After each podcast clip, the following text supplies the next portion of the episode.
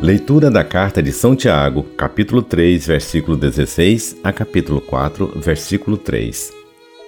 Caríssimos, onde há inveja e rivalidade, aí estão as desordens e toda espécie de obras más.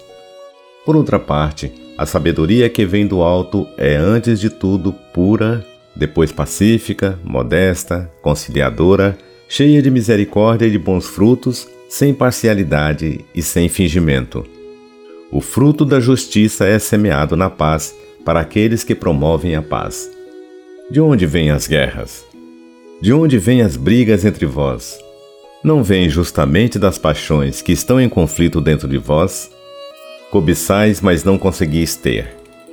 Matais e cultivais inveja, mas não conseguis êxito. Brigais e fazeis guerras, mas não conseguis possuir. E a razão está em que não pedis.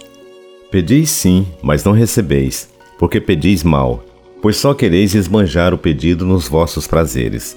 Palavra do Senhor.